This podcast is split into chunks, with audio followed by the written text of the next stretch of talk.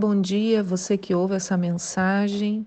Nós somos da comunidade da Aliança, eu sou a pastora Nícia Bergiante e hoje é dia 29 de junho, estamos chegando ao final do mês de junho.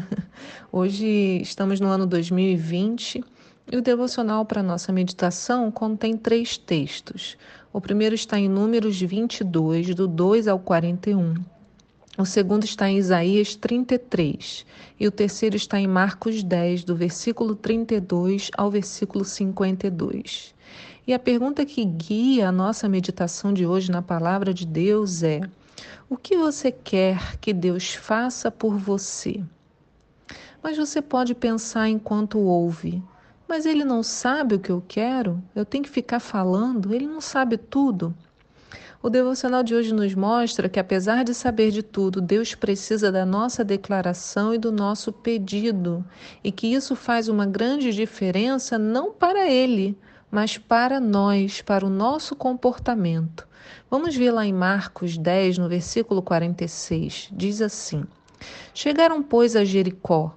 Quando Jesus e seus discípulos e mais uma grande multidão estavam deixando a cidade, o filho de Timeu, chamado Bartimeu, que era cego, estava assentado à beira do caminho pedindo esmolas. Assim que ouviu que era Jesus de Nazaré, começou a gritar: Jesus, filho de Davi, tem misericórdia de mim. Muitos o advertiam severamente para que se calasse. Contudo, ele gritava ainda mais: Filho de Davi, tem compaixão de mim. Foi então que Jesus parou e pediu: Chamai-o. E assim foram chamar o cego. Ânimo, homem, levanta-te, ele te chama. Jogando a sua capa para o lado, de um salto, colocou-se em pé e foi ao encontro de Jesus. E indagou-lhe Jesus: Que queres que eu te faça? Olha, deve ter sido dureza para o cego ouvir isso. O que você acha? O homem estava lá, sentado, pedindo esmola, possivelmente se levantou e foi tateando até chegar a Jesus, e Jesus ainda pergunta para ele: O que queres que eu te faça? Algumas coisas me chamam muita atenção nessa história. Primeiro, a insistência do cego em gritar. Ele era deficiente? Sim, mas a deficiência dele era visual. Ele tinha voz, ele podia andar, ele podia chegar até Jesus. Muitos de nós deixamos que uma determinada deficiência que temos, que pode ser física, emocional, mental, nos paralise por completo. Gastamos muito tempo então reclamando daquele sofrimento em particular, mas nos esquecemos que existem muitas outras possibilidades de agirmos e vivermos. Nos deixamos limitar por uma determinada queixa e ela passa a controlar toda a nossa vida. Não foi assim com esse homem. A cegueira dele não o impediu de saber quem era Jesus e de usar todos os seus outros atributos, como a voz e as pernas, para chegar até ele. Além disso, quando Jesus foi chegando e o mandou chamar, o que, que esse cego fez? Lá no versículo 50 diz: jogando a sua capa para o lado, de um só salto, colocou-se em pé e foi ao encontro de Jesus. Este homem não se importou com mais nada, não importava que ele era cego, não fazia diferença os poucos bens que possuía, isso é, a sua capa. Vamos lembrar que ele estava sentado pedindo esmolas, então qualquer item devia lhe ser muito precioso. Ele simplesmente deu um salto e foi ao encontro de Jesus. Diante da possibilidade de cura, o que você faria? Ficaria preso aos seus bens? Outro ponto muito importante: o cego poderia pensar, coitado de mim, eu sou cego. Jesus deveria vir até aqui falar comigo. Concorda? Parece estranho Jesus ouvir, né? Jesus ouvir a voz de desespero daquele homem, mas não se mover a ir até ele. Parece que Jesus não estava tendo muita empatia pelo cego. Queridos, às vezes a gente tem uma visão errada do que é empatia. O cego não se aborreceu com isso. Era necessário para ele viver essa experiência. Nem sempre a empatia significa ir até pegar no colo, fazer coisas pela pessoa, né? Pelo contrário, no caso do cego, o que ele fez foi pular imediatamente, usando toda a sua capacidade, além daquela comprometida por sua deficiência, e foi encontrar Jesus. E você, ficaria esperando Jesus te encontrar? O que, que aconteceu então? Bem, o cego caminhou até Jesus e disse: Rabone, eu quero voltar a enxergar.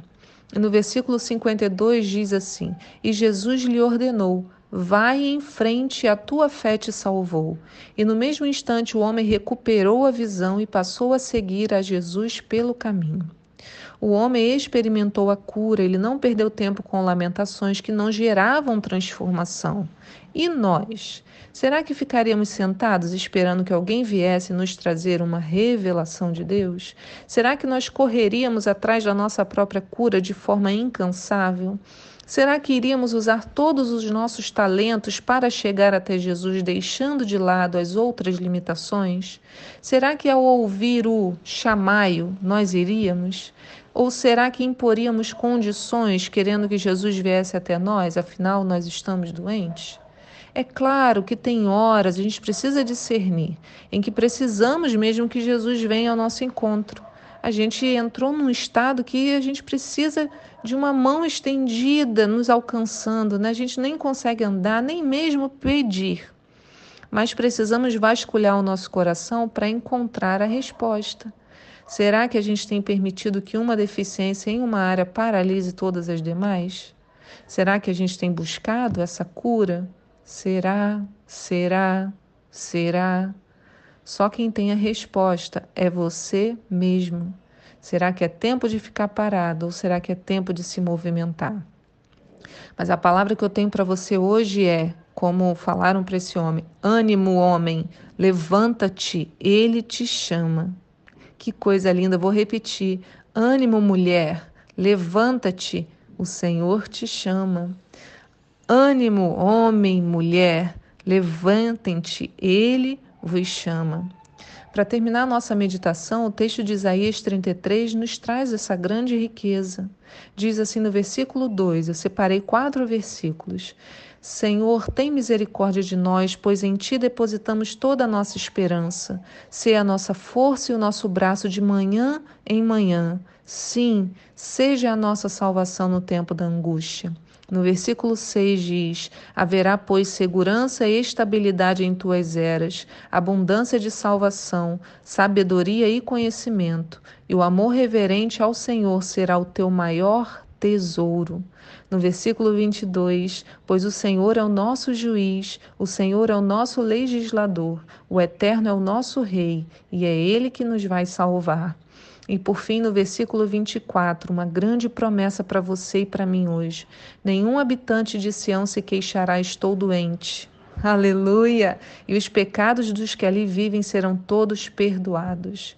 Essas são as promessas do Senhor para nós. Preste atenção nestes versículos e deixe que eles encham o seu coração. Ânimo, homem e mulher, levantem-te. Ele, o Senhor, vos chama. Que o Senhor abençoe seu dia hoje e que você fique em paz. Amém.